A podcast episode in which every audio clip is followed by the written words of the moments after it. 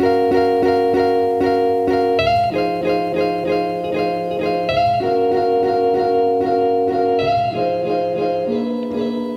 días, esto es Liga y hoy estamos aquí con un invitado muy especial, Lucas, mi amigo y compañero de clase. Preséntate si quieres, di lo que quieras. ¿Qué tal? Bueno, pues yo soy Lucas, tengo 26 años ya, 26 palazos y nada, sí, estudio con FINA. Estamos actualmente cursando el máster en Derecho de las Nuevas Tecnologías en la Escuela de Práctica Jurídica de la Universidad Complutense de Madrid. Y bueno, pues nada, yo soy, soy consultor jurídico, me dedico a todo el tema principalmente de derecho en Internet, de explotación de derecho en Internet por todo tipo de vías, plataformas y redes sociales principalmente. Entonces, nada, me ha dicho Fina que quería hacer un podcast y, y bueno, pues aquí estamos para hablar un poco de, de plataformas y, y, de Internet, ese gran desconocido conocido por todos. Vale, muchas gracias Lucas, perfecto. Pues sí, hoy quería hablar un poco de esto, de las plataformas digitales, quizás sobre datos, eh, Twitch, YouTube, cosas así interesantes. Genial. Tú pregunta lo que te apetezca y yo, yo te doy contenido. Vale, pues ¿has trabajado alguna vez con plataformas digitales? Sí, a ver, yo al final en el, en el sector jurídico, digamos, lo que eran los modelos de negocio antiguamente, los modelos de negocio tradicionales, pongamos como ejemplo, pues bueno, una tienda de ropa, eh, un videoclub, podemos poner, por ejemplo, cuando tú vas a una panadería y compras el pan, ahora todos estos tipos de modelos de negocio han cambiado. Es decir, en Internet todos los actores tradicionales del mercado se han digitalizado. ¿Quién opera ahora en este entorno? Pues bueno, plataformas digitales. Yo en mi caso he trabajado en diferentes asuntos de diversos tipos de índoles, ¿no? Por ejemplo, yo he estado trabajando para solucionar problemas con Spotify en temas musicales, he estado trabajando con problemas de YouTube, he estado trabajando con temas de exportación de contenidos audiovisuales, videoclips, por Netflix, también he tratado algunos contratos de preproducción y de producción de videoclips, he participado en producción a nivel legislativo de series, etcétera, etcétera. Entonces, bueno, es importante resaltar que, hoy en día todo lo que era y especialmente tras, tras el COVID, el modelo de negocio tradicional en formato físico ha sufrido un golpe tremendo y ahora la digitalización está en auge, vamos, es decir, los datos numéricos que tú puedes ver en, cualquier plataforma se han incrementado prácticamente un 200% en, eh, en el periodo de tiempo que hemos tenido de COVID desde marzo del 2020 hasta marzo de 2021. ¿Por qué es tan importante el tema de las plataformas? Pues mira, tengo aquí unas estadísticas.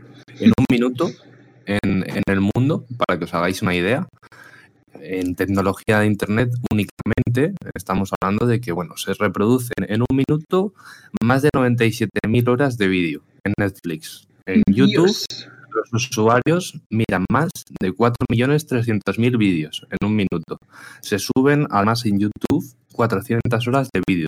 Es decir, por minuto que tú consumes YouTube ya se están subiendo 400 horas de vídeo. Se escriben una media de 473.000 tweets se publican aproximadamente 50.000 fotos en Instagram y en Spotify se reproducen más de, 300, de 750.000 canciones. ¿Qué quiere decir? Que la cultura o el entretenimiento se está consumiendo en formato online desde cualquier parte del, mu del, mundo. No quita incluso que personas reunidas en lugares físicos estén interactuando con plataformas digitales. Pero esto no, no es solo con, con tema audiovisual o tema cultural. Por ejemplo, en el sector retail, Amazon envía en un minuto aproximadamente 1.100 paquetes lo que se traduce en vender aproximadamente 340 mil dólares por minuto. Además, se generan aproximadamente 70.000 transacciones por Internet. Y los compradores que, que, están participando en estas transacciones dejan aproximadamente 7 millones de dólares en sus carritos de compras por minuto. Por lo tanto, los números son impactantes y cada año aumentan exponencialmente. Se espera que en 2020 que es el, el, variante que hemos tenido y se está calculando todavía, por cada persona en el mundo se producen 1,7 megabytes de datos por segundo y cada año esto se irá duplicando exponencialmente. según los indicadores que tenemos. Por lo tanto, es un sector, el sector de Internet, que con llamada digitalización pues está creciendo de forma exponencial. Y todos los operadores tradicionales del mercado ahora están en los nuevos modelos de negocio que a su vez tienen operadores nuevos. Por ejemplo, lo que comentabas anteriormente, hemos estado hablando antes, Fine y yo, antes de empezar a grabar, y bueno, pues ahora mismo todo el mundo está con las tendencias, ¿no? De quiero ser influencer, eh, cómo funcionan las redes sociales. A mí me llegan bastantes clientes que te hacen las preguntas, ¿no? De el sector digital, cómo, cómo me puedo adaptar al, sector digital, la digitalización. Es que es muy pues importante. problema, claro, es que al fin y al cabo, mira, te voy a poner un ejemplo real, ¿vale? De, una clienta. Es decir, esta, esta persona, pues bueno, ostentaba, era, era dueña de, una tienda de artículos de regalo. Y, bueno, la cosa no iba mal. Obviamente en 2006 nosotros aquí en España tuvimos una crisis económica que luego ha tenido pues, sus rebotes posteriormente, pero bueno, el negocio era un negocio sostenible. ¿Qué pasa? Llega marzo, llega el COVID es que la gente no viene a comprar, ¿no? Entonces, cuando acudió a mí, pues ella me decía, es que yo tenía un volumen de ingresos de este dinero, etcétera, etcétera, etcétera, y ahora no tengo nada. Entonces, bueno, al final una vendedora de un comercio tradicional, como puede ser una tienda de regalos, donde tú puedes comprarle un collarcito, una vajilla o cualquier cosa a, un conocido, tiene un rango de clientes localizado, en concreto esto es un comercio barrio, pues normalmente el 90% de sus clientes van a ser de un comercio de barrio. ¿Qué ocurre? Que con el coronavirus ya ni, ni comercio de barrio ni nada. Entonces, una de las opciones que se les propuso a esta persona y que de hecho le ha ido bien fue, bueno, vamos a hacer eh, una adaptación de tu modelo de negocio al formato digital, lo que implica que tu modelo de negocio, que antes era vender a las personas de tu barrio, va a ser un modelo de negocio que se va a hacer a través de una página web de Internet, vas a ponerte al día con las redes sociales, vas a tratar productos, que esto es muy, es muy importante, luego hablaremos del tema de los datos, para qué se utilizan y demás. Pero, por ejemplo, yo ahora dije, vamos a tratar productos que sean productos exitosos. ¿Cómo se puede conseguir eso? Bueno, pues tú puedes pagar un estudio a Amazon, puedes pagar unos indicadores o puedes fijarte sin pagar un estudio porque los datos muchas veces son públicos. Entonces cambia mucho el tú invertir, por ejemplo, en un stock, que además tú tienes unos, costes de almacenaje, tienes que tener unas unidades mínimas, como pueden ser, por ejemplo, unas sudaderas o varios juegos de vajillas, ¿no? Yo quiero poner en mi escaparate una vajilla de color rojo, una vajilla muy tradicional de color blanco y una vajilla con estampado artístico, ¿no? Pues tú ya tienes que tener esos tres productos ahí, exponerlos en tu tienda, que te ocupen espacio y eso no te permite poner otros productos en el escaparate incluso, que no significa que tú luego lo puedas tener dentro de tu tienda. Pues yo la dije, vamos a coger unos productos específicos, en concreto nos fijamos en el top ventas, por ejemplo, top ventas este año ha sido una máquina percutora, ¿vale? Yo tengo una máquina percutora que lo que hace es una máquina que te da una especie de descargas, una especie de y es muy buena a nivel muscular. Es, es de lo más comprado en Amazon este último año, o el Satisfyer.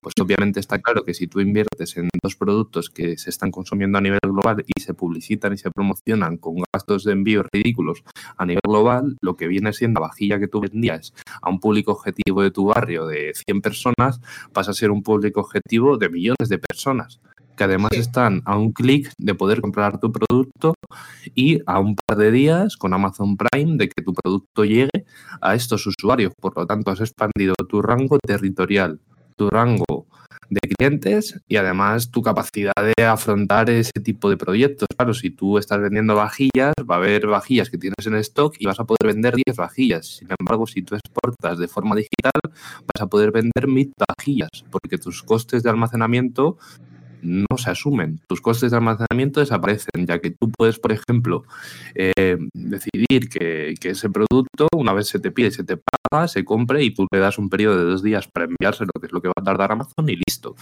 Por lo tanto, la digitalización cambia todo el tipo de, sector y, de producción, desde los sectores tradicionales a, los sectores nuevos. Otro ejemplo que me parece muy ilustrativo, yo, yo hago muchas actividades de danza. Tengo una marca que se llama Advance Workshop y Advance lo que hace son eventos formativos de danza y además hacemos también trabajos profesionales de producción en la que se incorporan bailarines. En el sector de la danza, uno de los sectores más golpeados, como sabéis, en España el sector cultural, pues bueno, mm, con las restricciones no se han podido hacer clases en formato físico. ¿Esto que hizo? Que cuando llegó el COVID en marzo y no sabíamos cuánto tiempo iba a durar, muchos, muchos agentes del sector decidiesen abordar el formato online.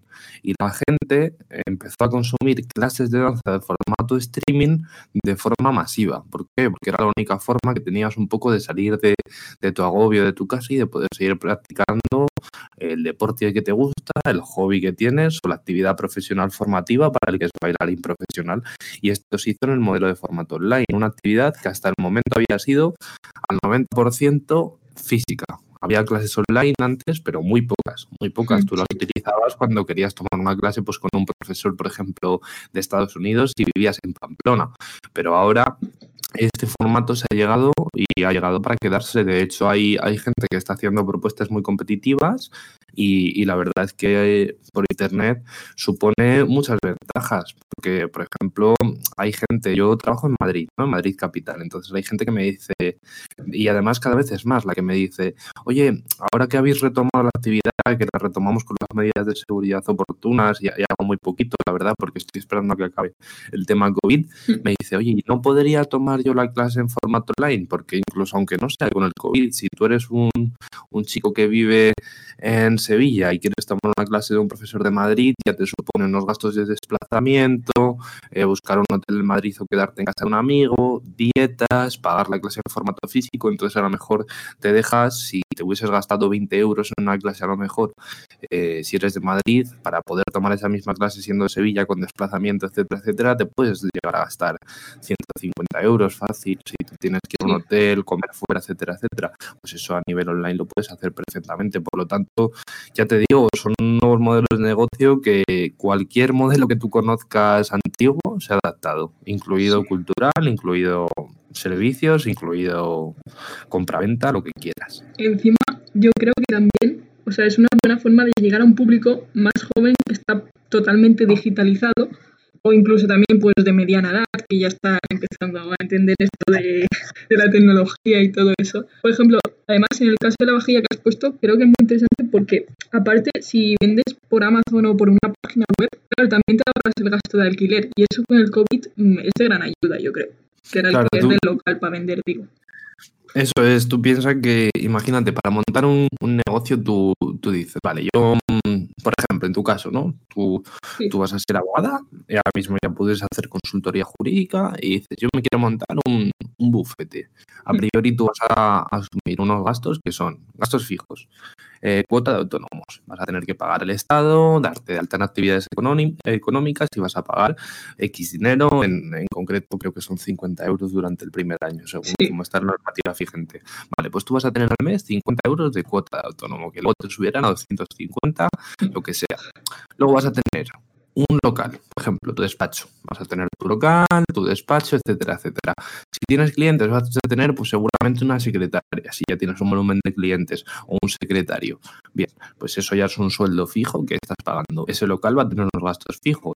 Bueno, el ordenador del trabajo, amueblarlo, acondicionarlo, etcétera, etcétera. Y aparte vas a tener que pagar pues gastos de luz, de agua, etcétera, etcétera. Te estás poniendo a lo mejor en fácil mil o dos mil euros tirando por lo bajo o más, fijos al mes. Actualmente tú, yo como vivo el teletrabajo a día de hoy, es estoy en mi casa, mmm, pago mis cuotas de la seguridad social y se acabó.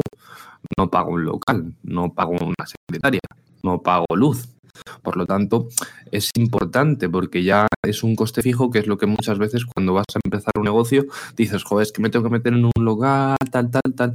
Y hasta que tú sepas que ese negocio está validado y que funciona, vas con el medillo, ¿no? De y si me sale mal, me voy a meter en deudas, costes que tengo que asumir, etcétera, etcétera. Con el modelo digital, no. Tú puedes probar tu modelo de negocio, validarlo e incluso una vez que funcione, decir, bueno, pues ahora voy a abrir una sede en formato físico, que la tendencia es que cada día se abre menos sedes en formato físico. Normal, no me extraña.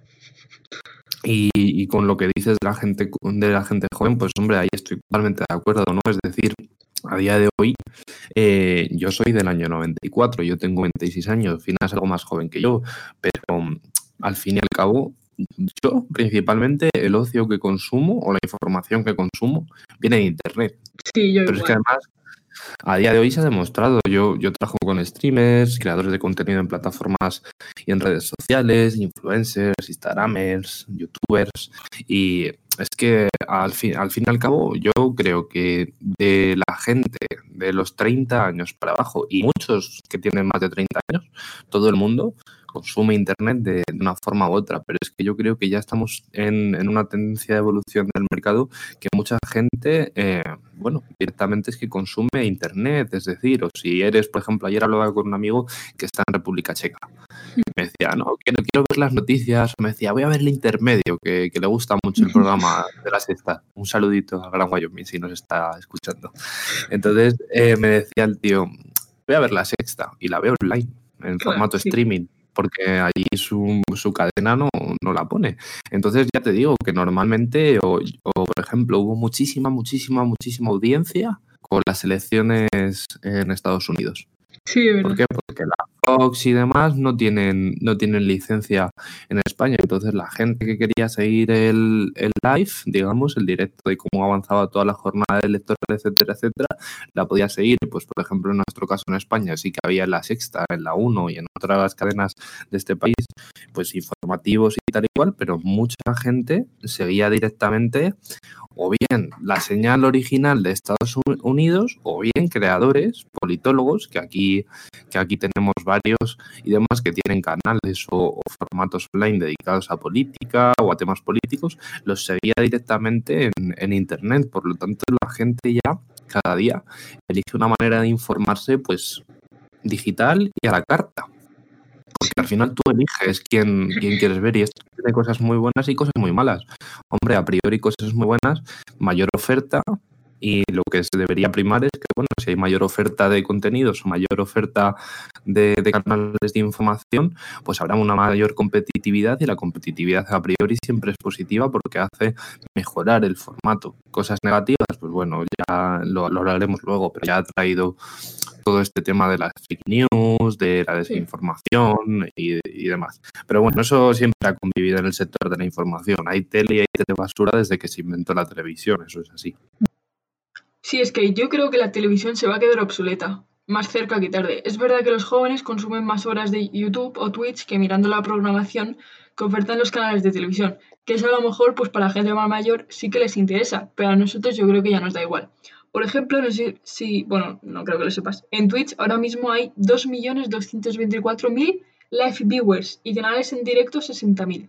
Es curioso porque el año pasado se miraron 93 billones, billones ingleses, no, no los españoles, 93 billones de minutos visualizados. Y en 2021, solo este trimestre, 380 billones. O sea, lo ha más que triplicado. Hemos pasado de 93 billones en todo el año a 380 billones solo hasta el 1 de abril de minutos visualizados. O sea, es un crecimiento absoluto.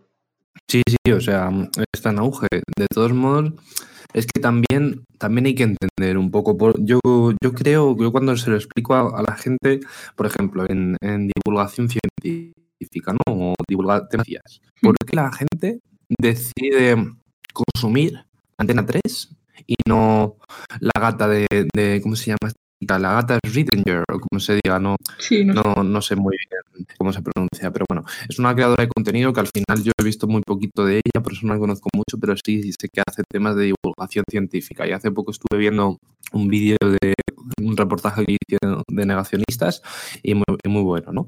Pero al final y al cabo dices, ¿por qué las personas eh, deciden consumir Antena 3 y no Twitch? Porque tradicionalmente para el público que está acostumbrado, que nació con eso y es mayor, piensan que la televisión es la verdad absoluta, ¿no? Eh, al fin y al cabo dices, bueno, la televisión son serios, aquí nos dice la verdad, pero esto es como los diarios, es decir, aquí cada canal y cada diario, el país, el mundo, la gaceta, tiene su línea editorial. Y la línea editorial, si te paras a pensarlo, no la deciden los propios creadores de contenido ni los propios periodistas en muchos casos. Obviamente hay libertad de expresión, etcétera, etcétera, pero la línea editorial de una cadena siempre va por eres más de izquierdas, más de derechas, más de centro, whatever, ¿no?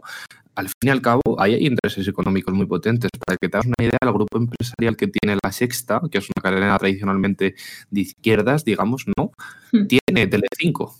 Por lo tanto, e, estás jugando a Ana Rosa Quintana, un perfil de periodista tradicionalmente más de derechas, con el Gran Wyoming, un perfil de periodista que es tradicionalmente de izquierdas, pero no te creas que, son entes independientes, no, no, es que la sociedad que tiene Media Pro, etcétera, etcétera, los mismos dueños tienen las dos cadenas.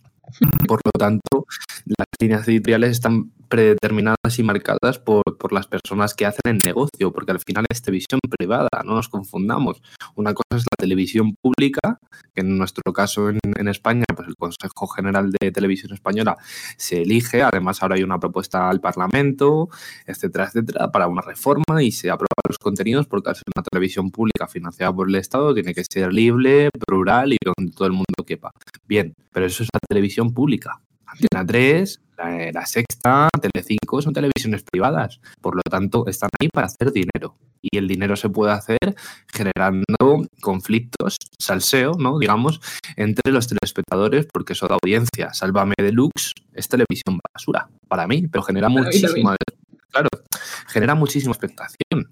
Bien, por lo tanto, hay unos entes que, gobiernan estas cadenas que te dan a pensar de que, bueno, si están por sacar dinero y tienen unas líneas editoriales, ¿hasta dónde está la libertad del creador? Y yo creo que eso, diferenciando a los periodistas que trabajan en, en estas cadenas, que seguramente sean muy buenos profesionales, pero obviamente están sujetos a una línea editorial, no se percibe de esta forma en Twitch, porque en Twitch, por ejemplo, un creador de contenido responde ante él no tiene ninguna persona de arriba que le diga cómo llevar su contenido, si se censura o no se censura, etcétera, etcétera. Al final el creador, bajo las normas de Twitch, obviamente no puedes enseñar pornografía, etcétera, etcétera, pero puedes decir palabrotas y puedes hablar de lo que te dé la gana. Es el responsable de su contenido, por lo tanto no hay presiones externas. Por lo tanto, yo personalmente, si quiero eh, acceder a información objetiva, estoy hablando objetiva, no contrastada, que luego me meteré en eso, pero una información objetiva de que sea lo que este tío quiera decir de forma objetiva y que no esté adulterado por líneas editoriales, podría elegir Twitch perfectamente antes que la televisión, porque sé que ese periodista o ese creador o ese comunicador no es esclavo. Hmm. De lo que dice la cadena privada. Y la gente, sin embargo, percibe pues como que bueno, que son menos serios, pero que la televisión es mucho más seria. Para mí la televisión va en decadencia. Sinceramente, porque aparte, Twitch, para que veáis una idea, Twitch tiene ingresos por publicidad. Y la forma de adaptación de Twitch es que cada X tiempo, a menos que tú pagues una suscripción premium que te permita saltarte esta publicidad, lo que tú haces es pagar una suscripción, pagas un dinero al mes esa publicidad entonces no se te filtra. Si no pagas ese dinero, esa publicidad sí que te llega.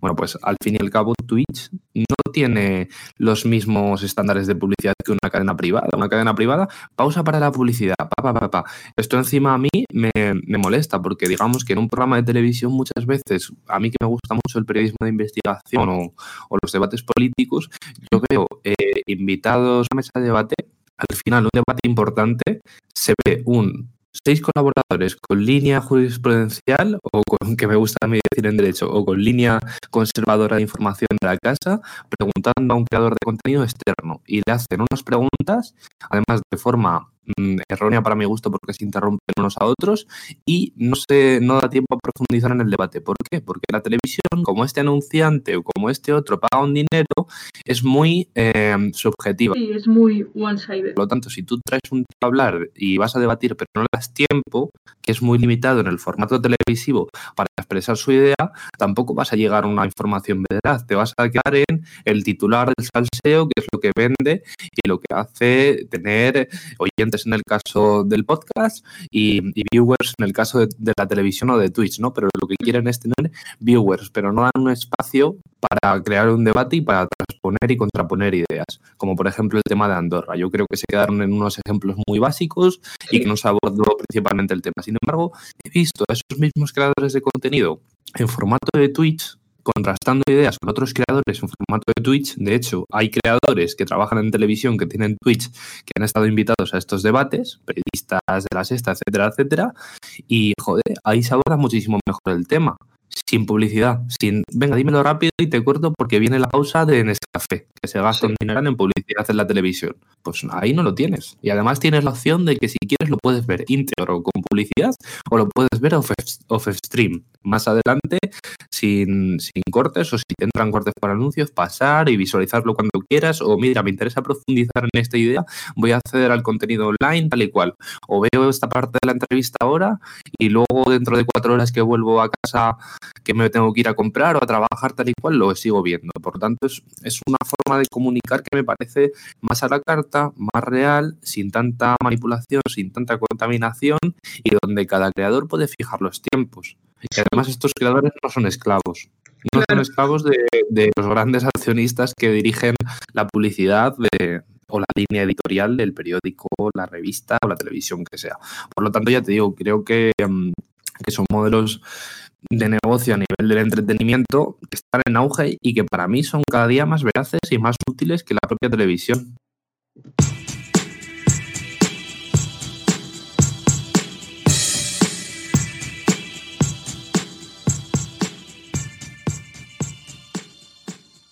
Vale, pasemos al siguiente tema. Em, las compras en Internet. ¿Cómo ves tú el tema de, de, de comprar por Internet?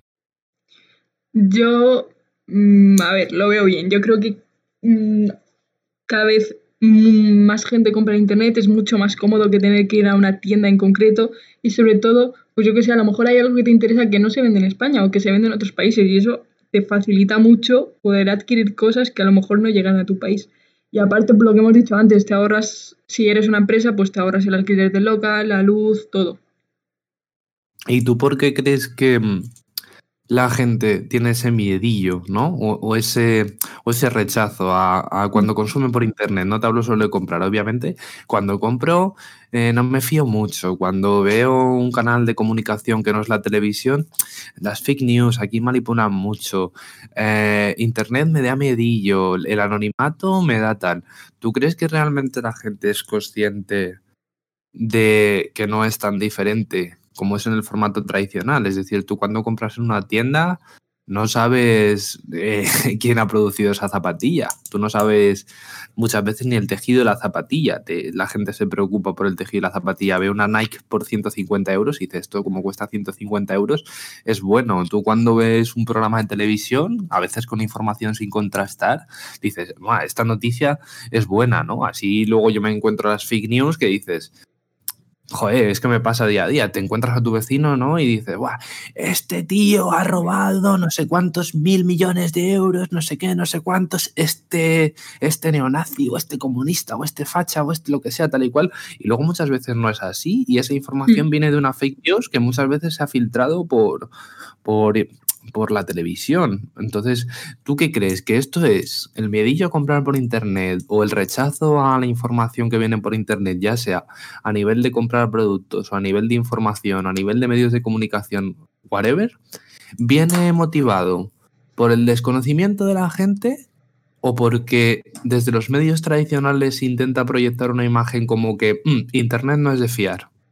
Yo creo que es un mix. En plan, hay mucho desconocimiento, la gente no se informa o no tiene los medios o no se quiere informar. Entonces, eh, sobre todo gente más mayor, quizás no de nuestra edad, sino de mediana edad, que piensan, bueno, a lo mejor compro algo por internet y yo qué sé, me roban o es una estafa o yo qué sé, el producto es mentira, lo que sea, ¿no? Creo que hay mucho desconocimiento y luego los medios tampoco facilitan nada porque yo creo que ven más internet como la competencia, no quieren, ¿sabes? No, no sé, hmm. Lo ven mal y, te dan esa imagen de que Internet es lo peor cuando facilita mucho. Quería llegar yo. Es que al fin y al cabo yo lo que veo es que se está criminalizando un poco el sector digital, ¿sabes? Hmm. Pero, digamos, esta criminalización se da por los tíos que hacen estafas en Internet, las movidas que hay, que eso siempre hay en cualquier tipo de sector, sea físico, digital, tradicional o nuevo. Sí. O por la falta de educación de la gente, porque es que yo creo que es más bien lo segundo, ¿eh? es decir, mm, si tú das por hecho que si yo te digo, este tío eh, es un delincuente, eh, ha matado a 50 personas, no sé qué, no sé cuántos, presuntamente, y directamente lo criminalizas, o ves una noticia y directamente la das como válido, me da igual que lo veas en formato físico o que lo veas en formato digital, en televisión o en Twitch. El problema está en que tú no eres capaz de contrastar esa noticia. Es que yo creo que el problema viene un poco por ahí, por el tema de la educación. Es decir, lo mismo que tú vas a una tienda y te dices, oye, dame una barra de pan, te das la barra de pan y cuando te la pones en la mano tú le das los 50 céntimos, o si te dice el tío, mm, te voy a pedir una cosa, no sé qué, dentro de una semana. Pues si no es una tienda oficial, tal y cual, obviamente si te vas a una tienda de, de, Samsung ¿no? O, de Apple en Gran Vía y tú dices, oye, quiero un iPhone, y dice, vale, te llegan una semana, pero me tienes que adelantar 100 eh, euros de los 1000 euros que te cuesta el móvil. Y tú dices, vale, te hago un adelanto de 100 euros, me das mi facturita, tal, tal. Tú tienes un recibo. Hmm. Y con ese recibo tú luego vas a exigir, si no te llega el teléfono o lo que sea, que ese dinero se te devuelva, etcétera, etcétera.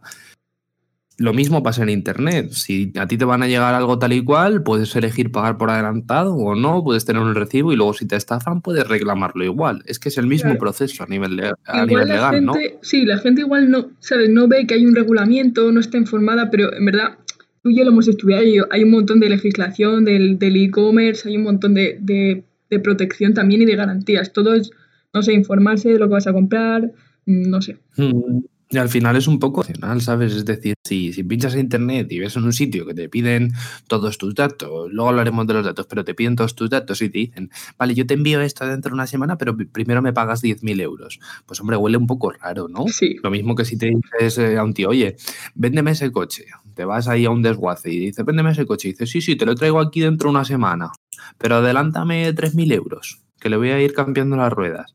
Pues si tú no, no tienes unos mecanismos de, precaución, ¿no? Te van a timar igual. Pero es que esto se produce en todos los formatos todos los días. Por lo tanto, ya te digo, es, es un poco el tema de educacional de la gente. Internet ha llegado muy rápido, cada día se pueden hacer más cosas por Internet, hay un montón de modelos de negocio y ayuda a muchísimas personas y facilita un montón las cosas. Pero obviamente, si tú no eres capaz de informarte y acostumbrarte a utilizar eso, como cuando conduces, si tú no tienes una certificación para conducir, tienes un accidente porque no sabes conducir no te voy a pedir una certificación para utilizar Internet, pero soy consciente de que si quieres operar en, Internet, pues tendrás que adquirir unas habilidades básicas, unas skills básicas para diferenciar que te estén timando o no te estén timando. ¿Me entiendes? Y lo mismo pasa con la, con la información. Si a ti te dicen una noticia y tú te la crees sin contrastar, pues no es culpa de Internet o de la tele o de las fake news, que están mal, obviamente.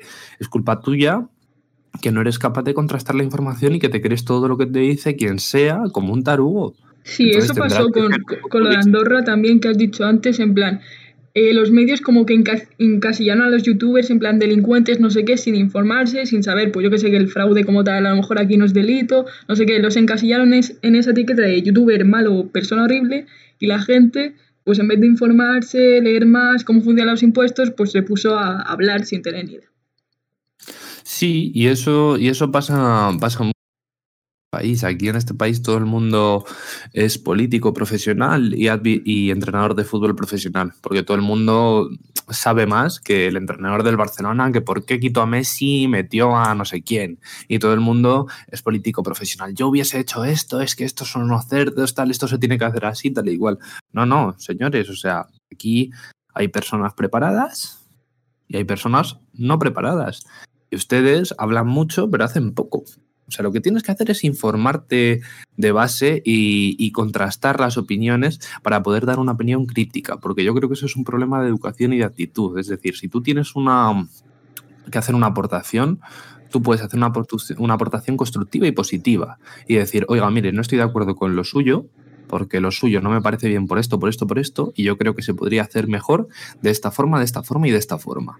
Eso es una opinión constructiva, a mejorar. Pero la crítica vacía de, no, eso está mal, Everest es un capullo, entrar en descalificativos, etcétera, etcétera, y sin proponer nada, es una crítica vacía que no, que no vale para nada. Por lo tanto, eso es un problema de educación que se tiene que ir eh, pues cambiando y la gente tiene que ser consciente de que, de que, bueno, que las fake news es un problema con el que vamos a convivir, las estafas es un problema con el que vamos a convivir, pero lo mismo pasan por las páginas de internet que cuando se te mete un tío con la caldera a tu casa y te dice que viene a revisarla, que eso es gratuito, pero te quiere cobrar y ni siquiera es de gas natural. Pues es que eso son estafas que están al día a día, pero la gente tiene que aprender a educarse y a convivir con las tecnologías y con las no tecnologías. En la sociedad en la que vivimos, donde no hay ley, hay crimen, ¿no? Y hay muchas personas que van a intentar aprovechar de, la, de la ley para hacer crímenes. Pues ya está, tú eres lo suficientemente listo para saber que este tipo de cosas tan básicas que desgraciadamente por internet y en, y en formato físico también,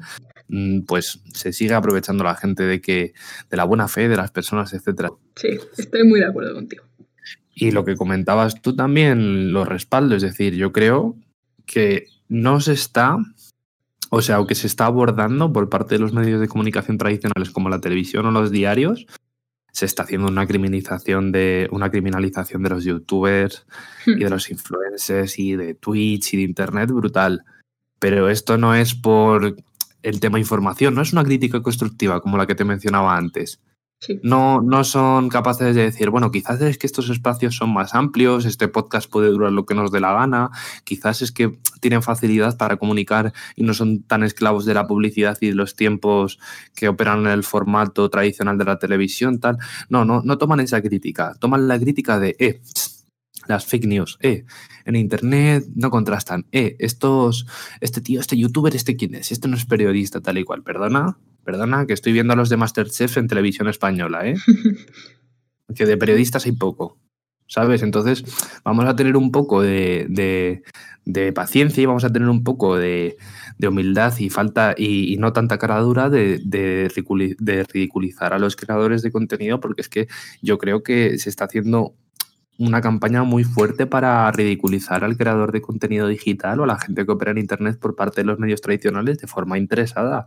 Y lo hemos comentado mm. antes porque estos son esclavos de accionistas y las cadenas son cadenas privadas y no les interesa para nada saltarse ese gatekeeper, esa barrera de entrada que tiene una, una televisión tradicional y que hasta entonces solo se podía consumir tele eh, y solo podía producir tele en un determinado grupo de población que tenía unos ingresos astronómicos y que podrían establecer un medio de comunicación que ahora se está desmontando y esto a algunos les genera mucho miedo porque la comunicación o la información es el quinto poder, o sea, es, un, es una forma de control de masas brutal y influir en la opinión pública de forma brutal. Y yo creo que, que, vamos, que están en contra totalmente de esto de forma injustificada y sembrando falsos mitos porque ni todo el mundo en la tele es bueno, ni todo el mundo en Internet tampoco, pero hay gente que trabaja muy bien y eso hay que respetarlo. Pero ¿hasta qué punto crees que esto influye a la gente? Porque, por ejemplo, yo creo que si tú tienes nuestra edad, eres de nuestra generación, también más joven, eh, te da igual lo que digan por la tele porque casi no miras la tele o si lo ves te vas a dar cuenta que es mentira porque tú consumes ese contenido de internet, de Twitch, de YouTube. Entonces, eso quizá va más orientado a las personas de mediana edad, más mayores, que no comprenden de del todo cómo funciona esto de internet y se dejan más influenciar. ¿Tú qué crees? Yo a mi padre yo a mi padre le puse las campanadas con Ibai Llanos, tía. Y le gustó. Sí, Y, le gustó y dijo, bueno, mm, eh, palabras textuales, ¿eh? Dice, yo, a ver, podría haber estado mejor un poco a nivel técnico, también primera vez que lo hacían, lo estaban explorando los chavales, tal y cual, pero no me ha parecido que esté mal. Un poquillo de desastre, tal y cual, se nota que no están habituados, tal y cual, pero mira, ante ver esto, a ver a la Pedroche, que a mi padre no la aguanta, o al otro pringado de, de, la 1, etcétera, etcétera, lo vemos donde, donde tú quieras y lo pasamos mejor viendo a y Llanos. Y es que al final eso no es malo. Es decir, mire, usted puede ser la televisión, y puede decirme, en Antena 3 tenemos un balcón de la Puerta del Sol alquilado con cinco cámaras enfocando a la gente, etcétera, etcétera, tal, tal, ¿vale? Pero es que yo, aunque esto técnicamente sea peor, el comunicador me gusta más y prefiero verlo con Ibai que con este otro que a mí también me cae mal. o sea, es que eso es así y eso, pero siempre se hace eso, ¿no? De desprestigio tal al, al, Ibai Llanos este, que lo hace técnicamente tal, tal, tal. Bueno, vale, sí, pero es que yo no, no lo necesito. Es decir, es que a lo mejor a mí me interesa o no necesito un gran plató, unos grandes invitados de tal y cual, y a lo mejor es que no me gusta tu formato, a lo mejor es que yo prefiero ver gente de mi edad o gente que no está tan quemada o gente que creo que tiene más que aportar, que es más desconocida, porque creo que por internet viene gente más desconocida y es más fácil el acceso que a los tres, cuatro líderes de opinión de turno y me interesa verles más a ellos, ¿sabes? Y eso le puede pasar a cualquier persona de cualquier rango de edad, ¿eh? Y yo creo que la gente también que sigue a Ibai no le siguen porque técnicamente, yo que sé, tenga una cámara súper buena o produzca las cosas súper bien, sino por cómo es él, su personalidad y lo mucho que gusta a la gente.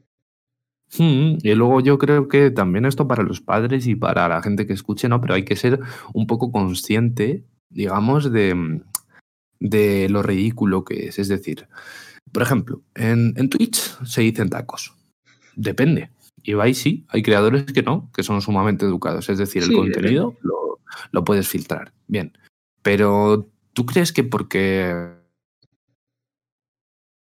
yo diga en este podcast, o porque ese creador de contenido diga un taco, su hijo de 15 años corre peligro? ¿O hay que profundizar en la educación del hijo? Porque yo te digo, mm, tacos, su hijo va a ver todos los días, por cualquier red social por cualquier red social, contenido que puede tener acceso ese niño solo con un teléfono móvil, de todo. Suicidios, muerte, ataques terroristas, discurso del odio. Pero es que yo veo discurso del odio, xenofobia, racismo, homofobia en el Congreso de los Diputados. Tal cual. Es que, Entonces, mm, si en televisión española veo a Santiago Abascal, por ejemplo, dar un discurso que a mí me, produce repelús y que me parece machista o que me parece que tiene tintes homófobos o racistas, em, lo, está, eh, lo, está, haciendo un representante electo del pueblo en televisión española, en horario prime y que está saliendo en todas las noticias sin ningún tipo de pudor. Y para mí esto es mucho más grave y mucho más ofensivo que que un creador de contenido en Internet diga capullo. Sin embargo, se criminaliza al tío que dice capullo, pero es que yo veo burradas más gordas en televisión todos los días. Y es que tu hijo va a poder ver burradas en internet todos los días. Entonces lo que hay que hacer es enseñar a los chavales a convivir con el tema digital, enseñarles que lo mismo que tu hijo puede salir a una discoteca y ponerse hasta arriba de copas y pillar un coma etílico, puede ser responsable y tomarse una copa y pasárselo bien. Pero ahí ya no es un problema del creador de contenido o de la persona que, habla, es un problema como lo de las fake news y lo de la información y todo, de la persona que escucha. Hay que educar a las personas para ser críticas y para no creerse en la era de la información, por internet o por lo que sea, cualquier cosa que le digan. Hay que educar un poco en ser conscientes y pensar por unos mismos y contrastar las cosas y no dar por bueno a o B porque lo diga este señor o este otro señor, ya sea Bascal o Ibai. Es decir, cada uno hmm. tiene que ser consciente un poco de tal y eso viene por la educación, no porque sea un problema de, de por el que se vea. Y yo creo que todo esto se hace de forma interesada para que siempre sigan hablando los mismos y pensando las personas, igual que los cinco o seis líderes de opinión, y ya está. Y yo creo que cuanto más plural sea la información, que lo recoge la libertad de expresión y, toda la legislación que tenemos sobre publicidad, libertad de prensa y tal igual, siempre se premia o se busca como ideal común la pluralidad de información, la opinión libre y contrastada, la capacidad de conocer diferentes matices para tú crearte tu identidad, tu personalidad y tu forma de pensar. Y creo que eso se tiene que fomentar. Ahora hay un una propuesta legislativa por parte del gobierno que se está estudiando para eh, abordar el tema de las fake news cosa que me parece extremadamente necesario. Mm. Pero regular las fake news no solo por Internet, sino por las televisiones tradicionales también, porque es un problema que va a ser uno de los problemas del siglo XXI, es decir, las fake news deforman la realidad y con la realidad deformada, las controversias, los problemas son todavía más reformados, más mm. deformados, perdón.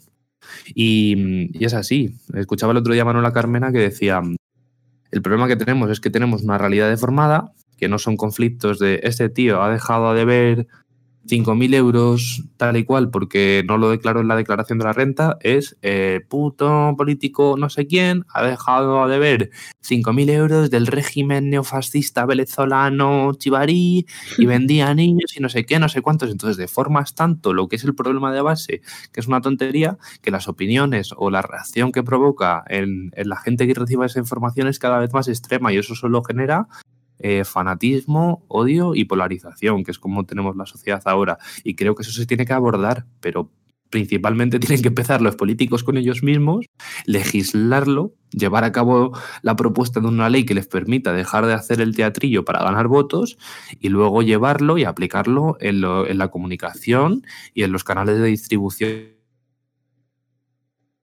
de noticias, pero eso tiene que ser así desde la base. No vale criminalizar a unos y solo porque sean jóvenes y, nuevos, que es lo que están haciendo.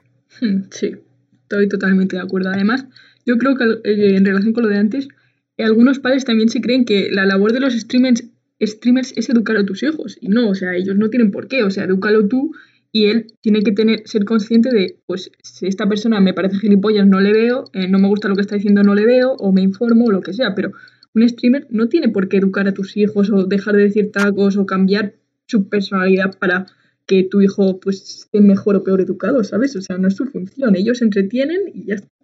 Sí. Y yo, lo veo un poco como tú, ¿eh? Es, es, como cuando te dicen lo de la infidelidad, ¿sabes? A mí me gusta mucho, mucho este ejemplo, ¿no? Te dice, no, es que yo eh, con mi pareja... Eh, Mm, la miro, bueno, ya no quiero meter tintes machistas como lo de mirar el WhatsApp tal y cual, ¿no? Pero cuando tú estás en una relación, tú entiendes que yo, por ejemplo, actualmente digo, yo estoy soltero, pero quiero entrar en una relación. Y dices, vale, si entro en una relación es porque yo quiero estar en esa relación, porque yo elijo a esa persona y no me apetece conocer otras personas fuera del ámbito eh, de amistad y tal y cual, o no quiero tener relaciones afectivas, ni sexuales, ni nada con otra persona, porque estoy cómodo con la situación que yo tengo y con mi pareja. Y asimismo, mi pareja me elige a mí y está igual pero luego dicen, tío, ¿no te preocupa que, tu pareja viaje o que vaya a fiestas o que conozca no sé cuántas personas, tal y cual? Lo mismo con la información, ¿no? ¿No te preocupa que, salvo lo que dices tú o tus papis o tu cadena de televisión, se informe y vea más opiniones? No, no me preocupa porque es que esa persona es libre, es libre de estar conmigo y elige estar conmigo. Por lo tanto, la infidelidad se puede dar en Puerto Rico de fiesta, siendo yo de España y que ella se vaya con sus amigas de fiesta, o se puede dar en el bar de debajo de mi casa, ¿me entiendes? O sea, no, no, es, un, no es un tema de, de... Es que es un ejemplo así un poco raro, ¿no? ¿no? Pero no es un tema de... Es decir, la desinformación, la infidelidad, el, el error se puede dar, pero lo que tú tienes que enseñar es a que esa persona, pues bueno, Mm, no quiera incurrir en este tipo de, errores. Es decir, tú vas a tener acceso siempre a conocer otras personas, pero si tú estás en una relación, estás en una relación porque tú quieres, pero eres libre de estar o de no estar. Y para mí no supone un peligro que conozca más gente. Pues lo mismo pasa con la, con la información. La información está, está ahí, sí o sí. Y para mí no supone un peligro que otra persona contraste diferentes canales de información. Lo que tiene que hacer es contrastar muchos y elegir el que quiera. Y si el día de mañana quiere elegir otro, pues elegirá otro, pero me parece, me parece como una, una, especie, ¿no? Trayéndolo a colación con el tema de, de, la relación, pues como una especie de proteccionismo absurdo, patriarcal, llámalo si quieres, pero un proteccionismo tonto de, no, no, no, no, es que yo no quiero que esta persona se informe, yo le corto las alas porque tal, porque entonces se va a volver mala o, o tal. No, no, que las personas son libres para informarse o para hacer lo que les dé la gana y ya está. Claro, cada persona puede tomar su propia decisión, en plan, pues si tu pareja quiere irse con otra persona, pues mm, mm, lo va a hacer, pero lo que estamos diciendo es en plan, infórmate, eh, sé consciente y, no sé, la información es como una herramienta muy importante hoy en día, yo creo. Hmm, sí, sí. Sí, y, ya está. Es un poco así. Al final no, lo que no se, lo, que no se tiene que entrar es a, a confundir la información con la desinformación, que es lo que te hacen creer, ¿no? Es que estamos en la era de la desinformación. ¿Por qué hay tanta información y tanta información mala, tal, tal, tal? Bueno, pues empieza a trabajar porque hay información veraz y tú, si te preocupas porque hay mucha desinformación, empieza a contrastar las noticias o la información que tú recibes de la fuente que sea y ya está. Sí. Y ya está. Es un poco así. Además, luego hay un, hay un tema que si quieres para cambiar un poco eh, el tema de, de, las fake news y todo eso, del tema de los datos y del tema de los impuestos, que si quieres lo tratamos, porque a nivel legal, con lo de Andorra que comentabas antes y todo esto, la gente como que montó mucho escándalo y eso es otra de las cosas que yo he visto, mucha criminalización hacia los youtubers, streamers y demás, y creo que ahí hay mucha desinformación. Sí, vale. ¿Qué, es un poco polémico, pero no, es un poco polémico, pero yo solo quería hacer una reflexión. Es decir, por ejemplo, cuando el Rubius fue en este caso el que se fue a, Andorra, bien, eh, hubo mucha gente que decía, no, es poco patriota, tal y cual, no sé qué. Bueno, ya se ha visto que a nivel legal una persona que tema digital puede distribuir y comercializar desde donde le, desde donde le dé la gana, siempre y cuando resida más de medio año y se adapte a las normas andorranas. Vale. Pero mucha gente decía, bueno, aún así está mal. Y hay otros creadores de contenido, Ibai, por ejemplo, Chocas y, varios, que dicen, no, yo me quedo en, España y tributo en España porque gano mucho dinero, tal y cual. Y la gente les aplaude. Son como los héroes y los villanos. Pero aquí se mm. está perdiendo un actor importante. Es decir, la plataforma de distribución, YouTube, donde tributa. Que es lo que la gente no, no le da la vuelta. Es decir, yo soy un creador de contenido, ¿bien? Y yo de mis vídeos gano mil euros, ¿vale? Pero es que a lo mejor YouTube de mis vídeos gana un millón de euros. Y yo estoy pagando un 46% de todo el dinero que gano al año en España o un 10% de todo el dinero que gano al año en Andorra, que a lo mejor es pues un tanto por ciento de los mil euros que yo gano al mes. Pero es que la plataforma a lo mejor está ganando un millón de euros con ese dinero. ¿Sabes? Entonces puede ser que yo gane 100.000 euros al año y dice, ¡buah! El Ibai está forrado. Pero es que seguramente YouTube, con los 100.000 euros que le da Ibai, ellos se ganan un millón. Y YouTube no lo paga en España. ¿Me entiendes? Está, se está yendo contra los creadores. Sí, está yendo como una persecución contra las propias personas y creadores. Y los creadores son curritos, tía. Que no, que no se engañe nadie. Es decir, son curritos. Sí. Muy bien pagados. Sí. Pero tú qué te crees? ¿Que una empresa multimillonaria internacional que paga también a sus creadores no gana muchísimo más dinero que los propios creadores? Y eso no lo pagan en España, eso lo pagan fuera. Y además haciendo ingeniería fiscal con sus filiales y con paraísos fiscales y pagando muy poco dinero. Lo que pasa es que el Estado español y la comunidad europea, que tú lo has estudiado y bien lo sabes, no tienen las narices de apretar las tuercas a los grandes monopolios tecnológicos. No pueden apretarlo porque ya se hizo con la directiva europea y ya empezó a decir YouTube que se iba de Europa y todo el mundo asustado. Pero claro, es muy fácil decir, no, es que de este dinero, que a mí me parece mucho dinero, eh, si el Rubius gana un millón de euros y el 10% de un millón de euros son 100.000, en Andorra solo va a pagar 100.000 euros. Pero si aquí en España tiene que pagar 50%, va a pagar 500.000 euros. Joe, es que, es que, joe, cambia mucho, ¿no? Cambia de, de 100.000 euros a 400.000 euros. Ya, ya, pero ¿cuánto se está llevando YouTube? Porque, amigos oyentes, aquí hay un negocio muy fuerte. O sea, las plataformas de distribución digital viven de la publicidad. La publicidad se vende en función a estadísticas de datos que se recogen de todos los usuarios, en Instagram, en Facebook, en Spotify, en YouTube. Todo el día estas grandes empresas están recopilando datos, datos, datos, datos, datos, que si quieres luego podemos poner algún ejemplo, pero Fina lo sabe, son invasivos de forma extrema. O sea, la plataforma recoge datos de los permisos que tú das en las aplicaciones de forma extrema, que no tienen nada que ver con subir un vídeo, saben de todo. Y eso lo utilizan para hacer negocio, con publicidad de todo tipo y con mil historias. Y entonces, un tío como el Rubius, que tiene un volumen de mercado de, por ejemplo, un vídeo con 5 millones de, de visitantes, esa plataforma tiene 5 millones de visitantes para estudiar. Y esos datos que recopilan de esos 5 millones de personas, seguramente al Rubius le dice, toma, por este vídeo te doy un millón de euros. Pero el negocio que hacen ellos con los datos y la publicidad es mucho más elevado. El dato en 2018 pasó, a ser el bien más caro del mundo, por encima del, del petróleo. Entonces, ellos probablemente con esos estudios del mercado que hacen a través de los datos, ganan del millón de euros que le pagan al Rubius 100 millones. Entonces, te estás peleando ¿por qué este burrito de mierda que gana un millón de euros no paga 100.000 o paga 500.000 en su país? Pero no eres capaz de decirle a la gran plataforma tecnológica, oiga, usted de estos 100 millones de euros, muchos con la mayoría del público español, no ha dejado en España ni un duro. Ni un duro.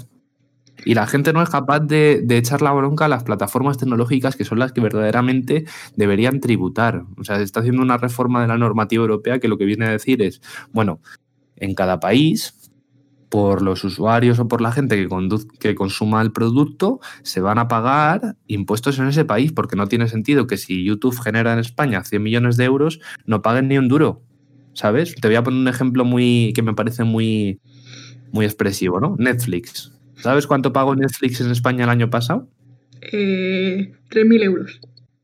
Eso es. Final lo sabe bien. 3.000 euros. Y eso es lo que un contribuyente mm, paga normalmente ganando más de 20, 30 mil euros al año, ¿vale? 3.000 euros en impuesto, Netflix. ¿No te parece un poco paradójico que... Es absurdo, tío, es súper poco. Vale, pues es que al final dices Netflix, que produce La Casa de Papel, paga a Miguel Ángel Silvestre, muy guapete él, un dineral. Un dineral porque es actor. Entonces, ¿a ti te parece bien que Miguel Ángel Silvestre, si gana, por ejemplo, 100.000 euros, pague el 50% en España. Pero, además, ¿te parece bien que la gente que consume la casa de papel, que mayoritariamente al principio españoles, es decir, un 90% de esas personas que pagan la suscripción a Netflix todos los meses, imagínate que recaudan mil millones de euros, mm, se lo paguen a la plataforma. Y al final lo que dices es, bueno, si esta serie en España está recaudando mil millones de euros, yo le voy a pedir al actor que se está forrando por hacer un buen contenido, como la casa de papel, que me pague el 50% de su sueldo en mi país, porque él vive en mi país, pero no le voy a pedir a la plataforma tecnológica que vende en mi país y que gana dinero de los usuarios de mi país que pague ni un duro en mi país. Sí. Es un poco ilógico, ¿me entiendes? Se carga contra el creador, pero no se carga contra el canal de distribución. Claro, la gente debería ver más allá, en plan, esta solo es una pieza diminuta del engranaje que sería YouTube y, hay que ver más allá. Y, falta, y falta un poco de conciencia crítica, lo que te comentaba al mm. principio de la charla, que hay, que hay que informarse más, hay que informarse más. Y hay que ser consciente de que, bueno, que los youtubers, tal y cual, no sé qué, se les criminaliza por muchas cosas, entre eso por el dinero, pero que no se va más allá. Y a mí me gustaría que un youtuber cogiese y dijera, por ejemplo, me da igual, ¿eh? No, bastante están haciendo, ¿no? Y Bioshock casi tal y cual. Pero me gustaría que los creadores de contenido dijeran, oiga, dejen de pedirme dinero a mí. Pídanle dinero a YouTube, que no paga ni un duro en España. O paga muy poco, menos de lo que le toca. O a Netflix. Pídanle dinero a la gran plataforma, porque a lo mejor si esa gran plataforma pagase de la barbaridad de dinero que gana de mi contenido, que yo soy español y quiero que mi contenido que yo produzco en España y donde yo pago, donde yo vivo, pague en mi país, a lo mejor si esa gran plataforma pagase lo que le toca, que es muchísimo más dinero que, que, lo que le tocan a los creadores, a estos creadores se les podría bajar un poco, que también es lo que se propuso, del 46 a lo mejor al 20%, y entonces volverían un montón de, creadores a este país, ¿sabes?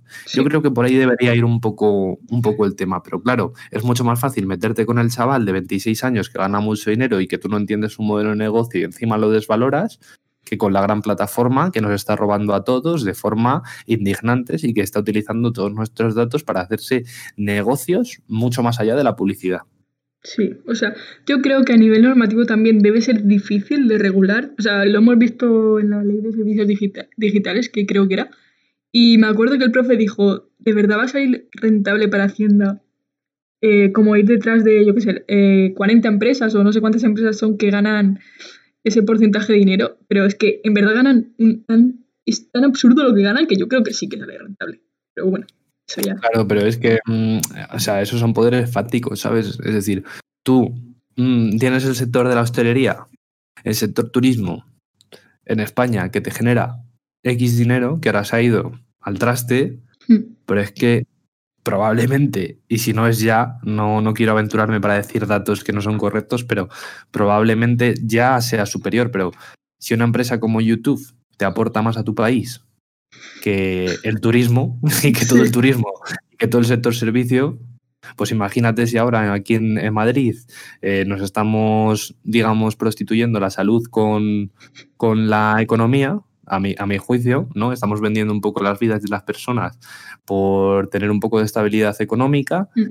Pues imagínate si somos capaces de hacer eso, que no haríamos por muchísimo más dinero que el que aporta el turismo. Y, y si encima los políticos, que muchas veces acaban en eléctricas y en empresas tecnológicas, etcétera, etcétera, como pasa con políticos americanos y como pasa con, con senadores, etcétera, etcétera, que luego trabajan en grandes tecnológicas, ¿cómo vas a cortarles el grifo? O sea, aquí, mira, me parece un proyecto muy revelador. Hace unos años aquí en España Aquí sabes que tenemos unos impuestos sobre el tabaco, sobre el juego, sobre el alcohol muy duros, ¿no?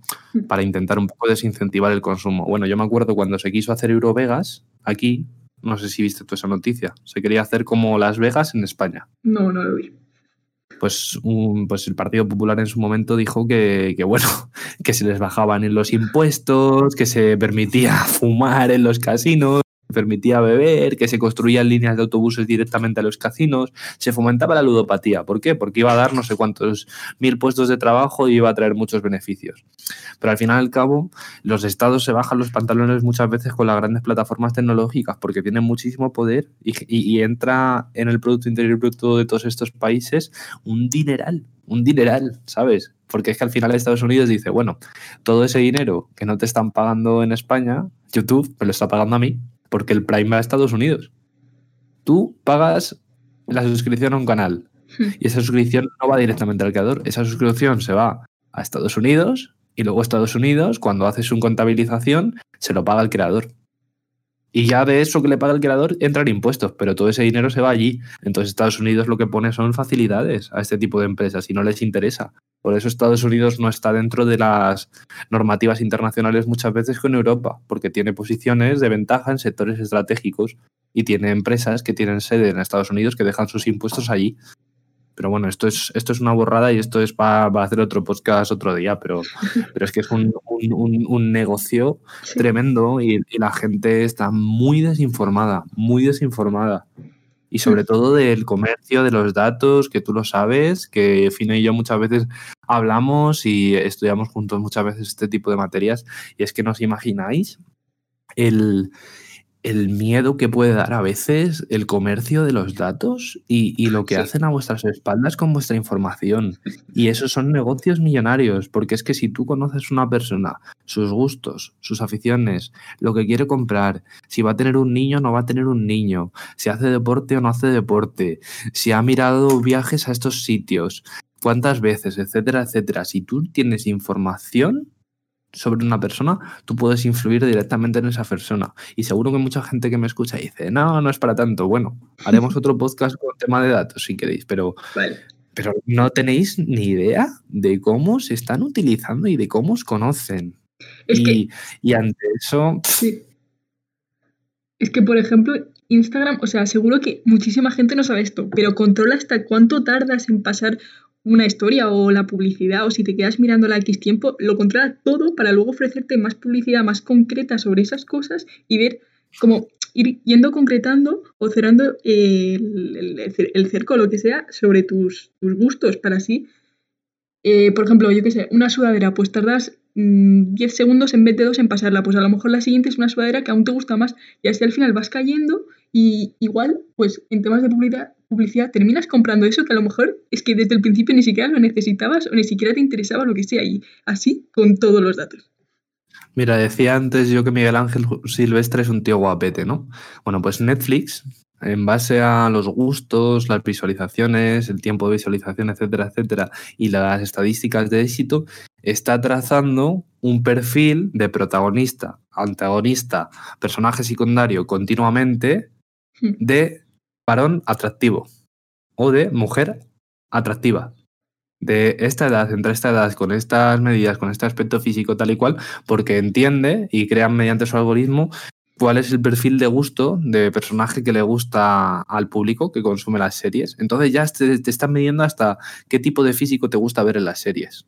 Entonces tú ya sabes que un tío así como Eduardo Cullen o como Miguel Ángel Silvestre eh, va a funcionarte sí o sí. Sí o sí, porque claro, para gustos los colores, ¿no? Pero si tienes los gustos y los colores de 100 millones de personas y sabes que el 90% le gusta este tipo de perfil, pues probablemente tú tengas un producto válido para el 90% del mercado.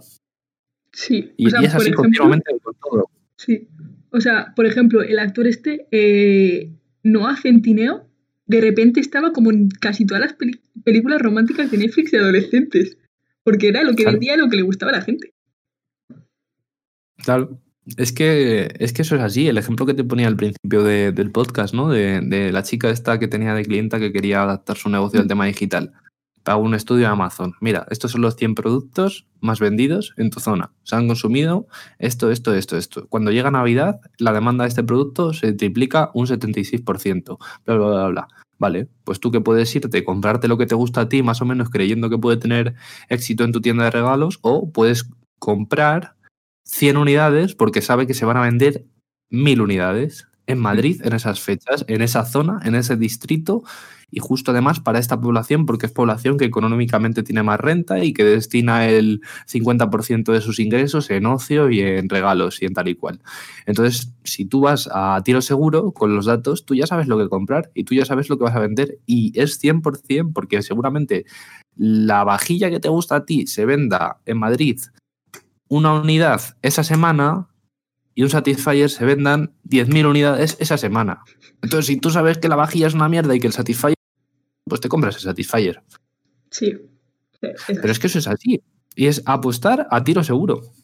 ¿Me explico? Como la gente que apuesta, que hab- habrá gente que apuesta aquí y tal y cual. Cuando vosotros vais a apostar vais a decir, bueno, vale, eh, voy a apostar a este partido tal y cual, pero es que el 96% de los partidos de este equipo de fútbol eh, los ha ganado esta temporada. Este equipo de fútbol ha ganado el 96% de los partidos. Pues es el favorito para ganar, ¿no? Bien, vale. Pues le voy a meter dinero a este equipo de fútbol. Este equipo de fútbol, ¿con quién se enfrenta? Con este otro equipo de fútbol. Joder, pero si es que si encima este tío ha ganado el 96% de los partidos esta temporada, pero es que en los últimos 20 años ha ganado el 99% de veces a este otro equipo de fútbol cuando se han, se han enfrentado, ya sabes que ese equipo es muy bueno y que a los otros les gana siempre. Pero es que encima tiene las estadísticas de que este equipo encima ha perdido el 80% de los partidos eh, esta temporada. Entonces ya sabes que hay uno que gana siempre, que al otro siempre le gana históricamente y que encima que el otro está en mal momento. Si ya tienes datos de los jugadores que están pasando por un mal momento, anímico, tal, tal, tal, tal, tal, tal, haces una apuesta y al final vas a sacar una apuesta con datos que va a ser muchísimo más acertada que si no tuvieses datos. Pues eso es así con todo. Sí, eso es así con todo. Es que en clase me acuerdo que nos pusieron el ejemplo de la farmacia esa, de que tú eres una farmacia y quieres abrir en un sitio de Madrid, pero no sabes dónde tendrá más clientes. Pues claro, contactas con una empresa de datos y la empresa de datos te dice, pues en esta calle vive, yo que sé, gente más mayor que a lo mejor necesita más medicamentos y además pues de tal hora a tal hora pues vendes más y si encima, yo que sé, pues con el COVID más, yo que sé, paracetamol o lo que sea. Y es que lo saben todo y eso puede ayudarte a abrir tu negocio, a mm, ganar más dinero, menos, es que, no sé, es increíble los datos. ¿No? Si es que es así, ¿sabes qué pasa? Que antes, por ejemplo, las empresas, cuando iban a desarrollar un producto, Coca-Cola con sabor frambuesa, Lays con sabor queso cheddar, ¿bien? Hacían pruebas durante muchos años, tal y cual. ¿Por qué te crees que Fanta a los veranos saca la Fanta Guaraná, Fanta Maracuyá, Fanta no sé qué? Hubo un spot en la tele de que cada Fanta tenía su muñecajo y como que combatían en, en una lucha de, de monstruos. Ese fue el spot de Fanta para el verano pasado y sacaron como Fanta con diferentes tipos de sabores. ¿Para qué te crees que lo hacen? Porque hacen un spot durante tres meses, producen X unidades y luego hacían un concurso del más votado, lo más consumido, tal y cual. Entonces saben que si han sacado cinco sabores y hay un sabor que tiene el 90% de los gustos, de los votos, de las compras, tal y cual, van a dejar Fanta sabor melón, que es el que tiene, pero Fanta guaraná, Fanta fresa, Fanta de los otros, que ha tenido un 1% de éxito, fuera y ya se ahorran las investigaciones de mercado que, hace, que antes se hacían produciendo un producto a gran escala, en lugares específicos, etcétera, etcétera, etcétera. Es así, o sea, los datos son así. Te dan mucha información, la procesas y fuera. Yo voy a poner el ejemplo que seguramente mucha gente, si lo escucha, lo sepa, que ya es muy conocido, el de Cambridge Analytics. Eso fue una empresa, bien, que lo que se dedicaba era a utilizar datos de Facebook y em, datos de todo tipo. Entonces, eh, con Facebook podía estudiar a los usuarios y además tenían psicólogos y muchos profesionales que te creaban un perfil de ese usuario. Entonces, a lo mejor tú sabías que estabas viendo un porcentaje de la población del país que desmotivados, que muchos están haciendo búsquedas sobre trabajo, entonces tú ya sabes que están en una situación de desempleo, les has visto que han publicado tweets, que han publicado stories, porque Facebook tiene Instagram, que han publicado un montón de historias y que están descontentos con la política, etcétera, etcétera. Sabes que son gente que va a votar potencialmente y que está mosqueada. Entonces toda esa persona lo que hizo Cambridge Analytics fue crear perfiles psicológicos de gente que estaba dudosa a la hora de votar, ¿no? Y cuando Donald Trump se presentó en concurrencia a las elecciones con Hillary Clinton en la última legislatura, no la de Biden, la anterior, para Estados Unidos, en Estados Unidos tienen un sistema de votación que es estatal y entonces al final cuando tú consigues una serie de estados ya ganas el derecho a presidir Estados Unidos. Bueno, pues hizo un estudio a gran escala y se concluyó que estaban más o menos igualados, en plan estaban como 45% para Donald Trump, 55% para Hillary Clinton. Y entonces se dieron cuenta de que, claro, como en cada estado tiene un número de personas y eso es mayoritario, no hace falta que tú cambies el parecer de el 5% de las personas de Estados Unidos. No, tú sabes que si un 1% de los votos localizados en estados diferentes, rollo, aquí va a haber 110 a favor de Hillary, 100 a favor de Donald Trump, si tú consigues que haya 111 a favor de Donald Trump, ya ese estado cambia por muy poquito, no hace falta que muevas a muchísima gente.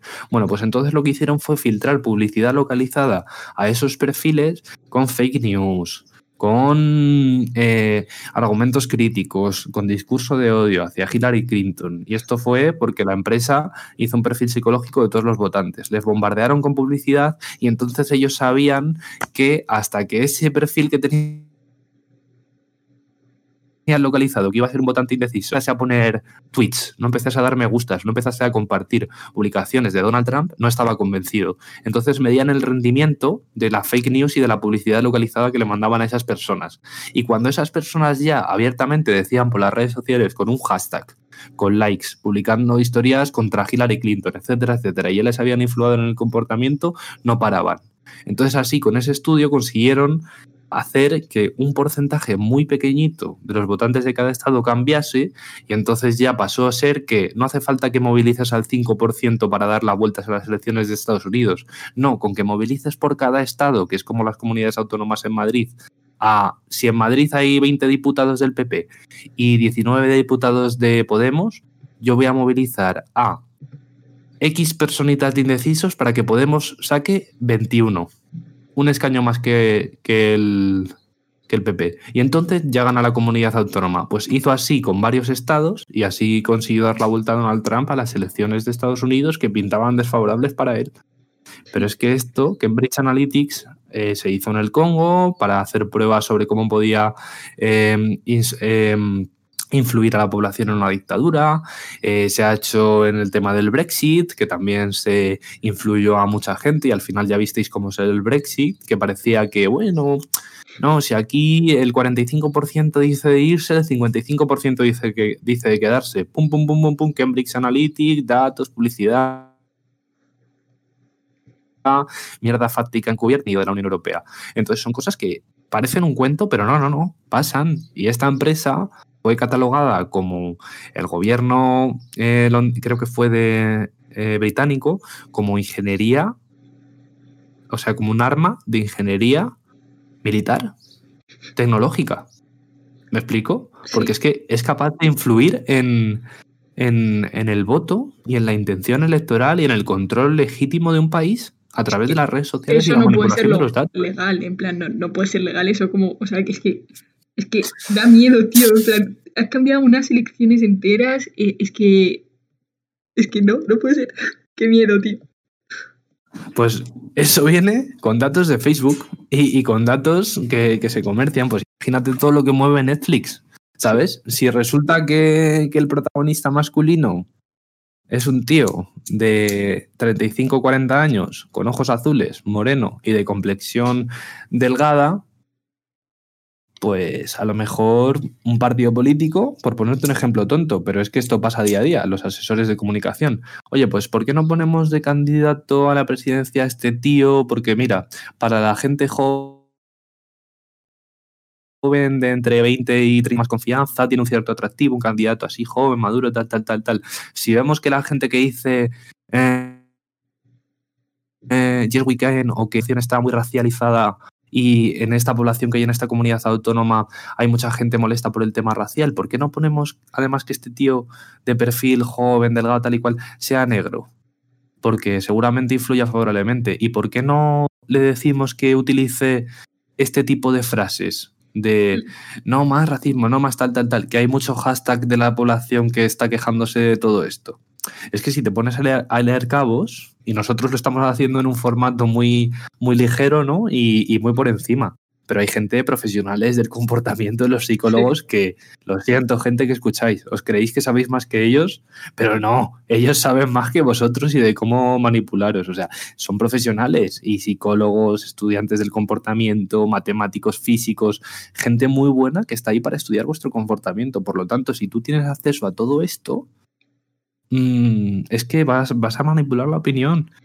Y es así, y es así. Sí. Es tremendo, ¿eh? Es tremendo, pero es que es así. Es increíble. Es que es increíble, pero... Se necesita una regulación de esto ya. A ver si yo espero que, que la gente, mm, los estados, hombre, aquí en, en España sé de buena tinta, porque lo he visto, que el presidente del gobierno está, quiere, quiere abordar una, propuesta de, legislar el monopolio de las empresas tecnológicas, no solo con el tema de los impuestos y de las fake news, y yo creo que esto a nivel europeo se tiene que hacer y que va a haber un momento que, David tendrá que vencer a Goliat y que el pequeño tendrá que, enfrentarse al gigante, porque es que si no, ya vemos. Yo quiero recomendar un libro que se llama El Club de Bidelberg, es de un periodista, no sé si te lo habrás leído, pero es de un periodista inglés que se llama Daniel Stulin y tiene un Pulitzer. Y bueno, esto es totalmente real. Desde el año 1900, no sé si son 60, creo que empezó, no me acuerdo, lo leí, hace años. Hay un, hay un hotel que está en Alemania y que es, creo que era Alemania, que es Bidelberg, de ahí el nombre del libro, donde se reúnen grandes empresarios, políticos, etcétera. Ha ido, por ejemplo, en nuestro país Ana Botella, Esperanza Aguirre, el rey Juan Carlos, la reina Sofía, el presidente del grupo Prisa, el Banco Santander, eh, los Puyol, la familia Boutin, etcétera, etcétera. Angela Merkel también ha ido y han ido un montón de, de políticos y de empresarios conocidos. Entonces lo que hacían era una reunión de varios días y ahí hablaban. Hablaban de proyectos, etcétera, etcétera, y de cómo iban a... Es muy rollo Illuminati, ¿vale?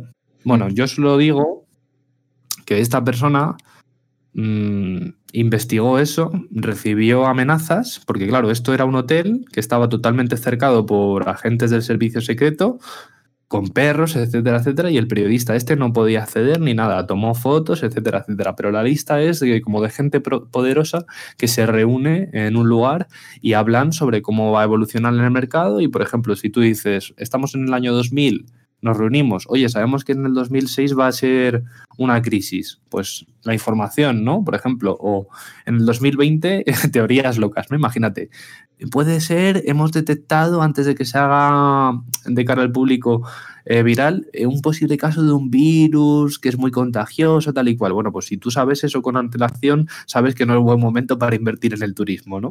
Hmm. Bueno, pues eh, gilipolleces de esas, pero que lo hacían con decisiones muy importantes para la economía y tal y cual. Y se reunían en secreto y se han estado reuniendo en secreto. Y este tío lo intentó desmontar y ha recibido amenazas. algunas personas murieron que participaron en, en la, en la investigación misteriosamente, tal y cual. Y no es un, un, loco que hace teorías, no, este señor tiene un Pulitzer. Hmm. Y, y, lo recomiendo mucho, el, el Club de Bidelberg, porque ahí se ve cómo la gente poderosa se reúne y tal. Pues ahora, todo esto, que era el Club de Bidelberg, se hace con los datos. Y, es tremendo. Y yo creo que, es buen momento ahí para, cerrar en, alza con la teoría conspiranoica, ¿no? ¿Fina o qué? Pues eh, echaré un vistazo al libro porque parece muy interesante, la verdad. míratelo, te, te vas a rayar. Pero bueno, como te rayas todos los días, pues, pues a por ello. ya, de algo. Podríamos recomendar cosas al final de cada podcast o algo así, está guay. Sí, sí, yo. Deberíamos hacer alguna. A mí, vamos, ya que solo he dicho a ella que si os gusta y todo el rollo, además a nosotros a mí personalmente con Fina me llevo muy bien y, me vale para debatir cosas y para contrastar mm. opiniones, pero que bueno, que si podemos aportar algo, pues no es un contenido que digas, no, hago esto por las views, hago esto, tal, tal, no, va a ser un contenido divulgativo, reflexivo, bastante interesante y bastante crítico, no en concreto contra nadie, sino con, a la hora de pensar y, y con temas de actualidad y sobre todo, pues hay muchos temas que nosotros al ser estudiantes de derecho, eh, yo ya consultor, ella que está haciendo el máster de, Derecho a la Abogacía ahora y tal, pues podemos dar una, opinión constructiva y, un poco una vuelta de tuerca a las cosas que se quedan siempre en lo fácil, ¿no? De esto está mal, tal, tal, no, vamos a ir un poco más allá, vamos a, pensar un poco más allá y es contenido divulgativo, información buena, información veraz, siempre crítica y con y con intención de, fomentar un poco que la gente piense y el libre pensamiento. Así que claro, es que no tenéis por qué creer en plan lo que estamos diciendo, todo, es simplemente animaros a informaros, a buscar cosas por vosotros mismos o mismas y ya crear vuestra propia opinión. Claro, y que si estamos equivocados en cualquier cosa, pues se dice, oye, pues esto no, tal, tal, o no me ha gustado esto, tal, no sé. Eh, mira, si eres ibaillanos y me estás escuchando y no te parece bien algo que he dicho, yo hablo contigo, ibaillanos, de lo que tú quieras. Pero mm, al final es eso, es que yo creo que hay que, hay que cuidar el, Internet y los podcasts a mí me parecen una cosa súper sencilla. Porque te lo pones, te vas a hacer deporte, sales por ahí, no tienes que estar con la pantalla pendiente, te lo puedes poner en el metro tal y cual y al final vosotros elegís lo que queréis escuchar, como hemos dicho antes, ¿no? Pero yo creo que en este caso, pues lo que hace Fina es información subjetiva, variada y que creo que os puede aportar muchas cosas. Así que yo siempre que haga un podcast contigo, ya te digo, intentaré tratar estos temas y recomendaré cosas curiosas que, que vea y que a mí personalmente me hayan gustado.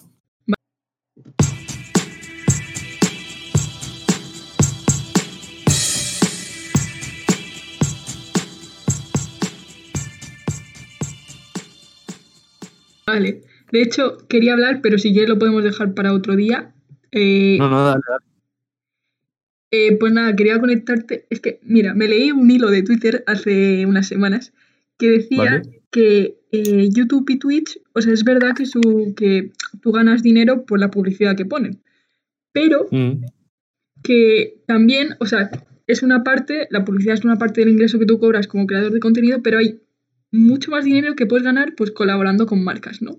Entonces eso me parece interesante relacionarlo con publicidad que tú haces de una marca en concreto que te paga para que a lo mejor hagas una buena review del producto y eso, ¿cómo puede? Porque antes no hacía falta que dijesen nada, pero lo cambiaron y tú cuando haces publicidad de alguna marca tienes que poner, pues yo qué sé, hashtag AD o lo que sea, ¿no? Para avisar de que estás haciendo publicidad, porque, claro, tus fans, a lo mejor porque tú recomiendes algo, van a ir a comprarlo en masa. Y a lo mejor tú estás, claro, estás recomendando algo porque te pagan, porque te gusta el producto, entonces es como, no sé, un dilema interesante en plan, tienes que ser fiel a tus seguidores, porque si no, pues no te harán caso o perderás fanbase o lo que sea si recomiendas productos que es una mierda. Entonces, claro, ahí está el dilema de, tú recomiendas porque te pagan, porque te gusta.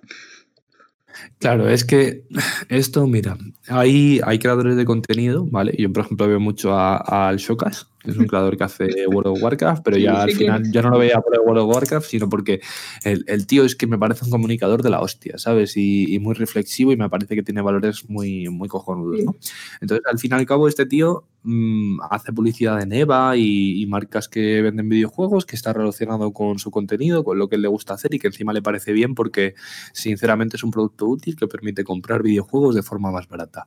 Vale pero no hace publicidad que no, que no le entre eh, a él y a su forma de ser. Es decir, no, no vende su imagen a cualquiera que, tenga dinero para pagar. Esto pasa mucho. O sea, ahora con el tema de. Y, se está legislando porque está, va a empezar a haber problemas. El ministro Garzón ahora ha puesto tema de publicidad del juego y todo esto. Pero, por ejemplo, para los influencers, influencers que tienen mogollón de seguidores y que hacen publicidad de cajas de casas de apuestas. Bueno, la, ludopatía se ha incrementado en formato físico y en formato online un montón. Y sobre todo entre la formación de la gente joven. Yo fui a dar una charla a, un centro educativo hace poco, etcétera, etcétera, de, entretenimiento, danza y, y, demás. Y joder, es que los chavales se iban en el recreo a la rule. ¿Me explico? Sí. Entonces, la ludopatía está. Yo les oía, vámonos a la la ludopatía está a la orden del día y, esto se tiene que regular. De todos modos, em, cambia mucho cuando es, lo mismo que, decía antes. Un creador de contenido tiene que ser consciente, es decir, si tu público es objetivamente joven, de entre los 14 y los 20 años, y entre esa cifra la mayoría de personas son menores de edad, tú tienes que ser consciente que estás haciendo publicidad de una marca que trae mucha enfermedad, que es la ludopatía y que trae muchos problemas y que lo estás haciendo a tus, a tus seguidores. Entonces, si tú eres un puñetero influencer, tienes que tener prohibido eso. Y es a lo que se está avanzando, la publicidad del juego y tal y cual. Porque en televisión, por ejemplo, la publicidad por internet, etcétera, etcétera, los anuncios entran por la, por la noche, en horario para adultos. ¿Me explico? Sí. Y en los partidos de fútbol, bet and win y todo, se van a prohibir de las camisetas de los jugadores del Real Madrid, de todos estos porque no se quiere incentivar a la, población vulnerable a la ludopatía. Entonces, tú puedes hacer una publicidad, pero mm, esa publicidad tiene que ser objetiva y eso entra dentro de la ley publicitaria. Tú no puedes tener una mierda de producto y hacer publicidad desleal. Es decir, no es una mierda, ¿vale? Pero tengo un Renault del año 2000 y porque pague a este influencer y diga que su Renault corre más que mi Ferrari del 2020, es mentira. Es mentira. Entonces, tú tienes que siempre adaptarte a las reglas de publicidad veral y de competencia eh, leal, porque si no te puede caer una, querella, como bien sabes, por publicidad engañosa, publicidad desleal, por mentir, etcétera, etcétera. Dentro de esto hay libertad. El tema de la publicidad sensible, eh, decisiones médico-sanitarias, de operaciones estéticas, se están valorando porque está generando mucha controversia en la población joven.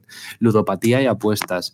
Hay regulación, se está regulando cada vez más y ya te digo, se fijan horarios, se, se fijan historias. De hecho, muchos influencers, y yo tengo clientes y algunos les he asesorado, etcétera, etcétera, pero a muchos yo les he aconsejado que se esperen o que anden con muchísimo cuidado con el tema de, la publicidad de las casas de apuestas, porque ya te digo, no se pueden mostrar, por ejemplo, ingresos en las redes sociales. No es legal decir, yo he ganado 300.000 euros y sacar una grafiquita tal y cual, porque además muchos son mentira y no se puede hacer publicidad de los ingresos. Mucha gente lo hace, ¿Mucha gente recibe demandas? No. ¿Algunos? Sí. Pues el objetivo es legislar protegiendo a la población joven de este país para que no puedan verse incentivados hasta que sean mayores de edad y autónomos para jugar si quieren, porque cada uno luego con su dinero que haga lo que le dé la gana. Bien, pero, pero ya te digo, hay que tener unas normas básicas y después de esas normas básicas, si tú las respetas, ya puedes hacer lo que te dé la gana dentro de la legalidad. Que sea moralmente bueno, pues habrá influencers o creadores, ya te digo, Shokas no lo hace, pero habrá creadores que lo hacen. Yo sé que hay muchos en influencers y tal y cual que han hecho apuestas con o publicidad de apuestas y, que les ha caído mucho hate, me parece normal porque tiene mucha población joven, pero me parece lícito, si lo quieren hacer, que lo hagan. Porque, pero ya te digo, me parece vender un poco los principios y la moral y no ser consciente de que influyes a mucha gente, porque encima la publicidad es muy bestia, lo de las marcas, ¿vale? Pero ya te digo que para que te hagas un... No puedo entrar en detalles de financialidad, ¿vale? Pero para que te hagas una idea, si una marca de ropa te va a pagar mil, ¿vale? Por ponerte unas Nike, hmm. no quiero decir que Nike pague mil euros, ¿eh? Pero una marca de ropa te paga mil, una casa de apuestas básica, por muy básica que sea, no te digo Bet Win, Poker Stars o las grandes tal y cual, te va a pagar mil o 50.000 por cada mil euros que te paga otra. ¿Por qué? Porque las casas de apuestas pagan muy bien la publicidad. Porque les interesa que la gente tal. Entonces, si pagan bien es porque están haciendo mucho negocio. Sí. Entonces, que hagan negocio, me parece bien. Que hagan negocio a costa de, de chavales tal y cual y que generen ludopatía, me parece una basura. Yo personalmente no, no haría publicidad de marcas. De hecho, a mí, a mí, de hecho, sí, a mí es que no, no sé si te puedo. Bueno, no, te voy a decir la marca que, tal para dejarme de problemas y tal, pero a mí con Advance, que es, que es, que es mi marca y tal, que se pusieron en contacto nosotros para hacer como una especie de sorteo de códigos promocionales, etcétera, etcétera, y yo les dije que no. no les dije que no, a ellos y a otros de, mm, de tema de cirugía estética. Porque no me, no me gustaban los valores que, que tal, ¿sabes? En plan, tío, yo creo que además nosotros lo, lo decimos, yo lo digo siempre, que tienes que estar a gusto con tu cuerpo, que te tienes que querer a ti mismo, etcétera, etcétera. Y yo, por ejemplo, la operación, la cirugía estética me parece muy bien. Oye, te lo quieres hacer en la nariz, te quieres ajustar los labios, tal y cual, no sé qué. A mí me parece que queda muy feo. Yo no creo que me haga operaciones de cirugía estética, nunca digas nunca, ¿sabes? Pero de momento te digo que no, que no creo y tal, y que sería muy, muy, poquito y tal, pero que lo veo como, joder, pues si tienes un accidente, te quemas la cara tal y cual, me parece muy bien que te lo hagas, me parece lícito. Si lo que te lo haces es porque tienes los pechos pequeños y quieres tener una 110 de pecho copa D, porque has visto a esta tía famosa y quieres ser como ella, no sé qué, no sé cuántos, creo que no. Creo que lo tienes que hacer para estar a gusto contigo mismo y en función de tus motivos. Y además creo que la cirugía estética muchas veces responde a necesidades creadas que te meten la ceja y ceja porque te hacen creer que si no tienes un buen par de pechos eh, no es buena o que si tienes el culo así o que si no estás tan delgada tal y cual. Entonces yo creo que con ese tipo de cosas hay que tener mucho cuidado a la hora de incentivarlas porque puedes sentar muchos problemas, sobre todo en la población joven. Y por eso creo que hay que tener mucho, mucho, cuidado y respetar sobre todo la legislación sobre publicidad a la hora de, de hacer lo que sea. Yo recomiendo a todos que a la hora de operar por Internet tanto en publicidad como en contenido, como en música, derechos de autor, que eso deberíamos hacer otro podcast y tal, pero en derechos de autor y tal y cual y todas estas cosas os asesoréis, porque ya os digo, es un mundo que como veis está en todas partes, sobre todos los sectores, que mueve mucho dinero, donde hay muchas estafas y muchas delincuencias y muchos problemas. Y más ahora con el tema de protección de datos, que ya hablaremos en otro podcast, pero que hemos hablado todo lo que se hace con los datos, hay sanciones millonarias, a Vodafone esta semana que fueron euros, y a BBV también lo hemos estado viendo. Pero, pero muchísimas. Entonces, en Internet hay que operar y yo creo que los costes que te ahorras en la tienda física te los tienes que dejar en un buen asesoramiento, porque al final es eso. Te tienes que tomar que para operar por Internet tienes que tener un buen abogado o una buena persona que te asesore, porque, porque es así, ¿sabes? No hay, no hay magia, ¿sabes? Si una tienda te cuesta 10.000 euros el alquiler o 100.000 euros comprar el local, entiende que un proyecto digital te va a costar un dinero en adaptarlo legalmente y digitalmente. Sí, hay que ir con cuidado con eso. Y eso, sí, sí, porque te cae una y, no te levantas. Es te pega una sanción de 600.000 euros la gente española de protección de datos y, y ya está. Y endeudado toda tu vida. A menos que seas un super youtuber. Millonario. pues ha estado interesante, ¿no? La charla. Ha estado guay, ha estado guay. ¿Quieres, yo qué sé, decir algo en plan spam de, tu proyecto o algo? Seguidme, seguidme en mis redes sociales. L.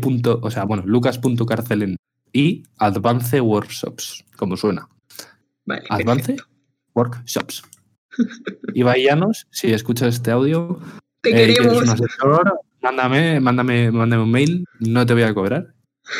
Y, y ya está. Y ya está, Fina, pues lo dejamos para otro que voy a me voy a hacer algo rico de comer. Un día deberíamos hacer algo, deberías hacer tú tus cosas veganas, Fina, que es que Fina cocina muy bien la tía, hace, hace platos chulos. Le falta un poco hacer las galletas más chiquititas. que no eran galletas, eran bollos. Bueno, bueno. no, no grabes más porque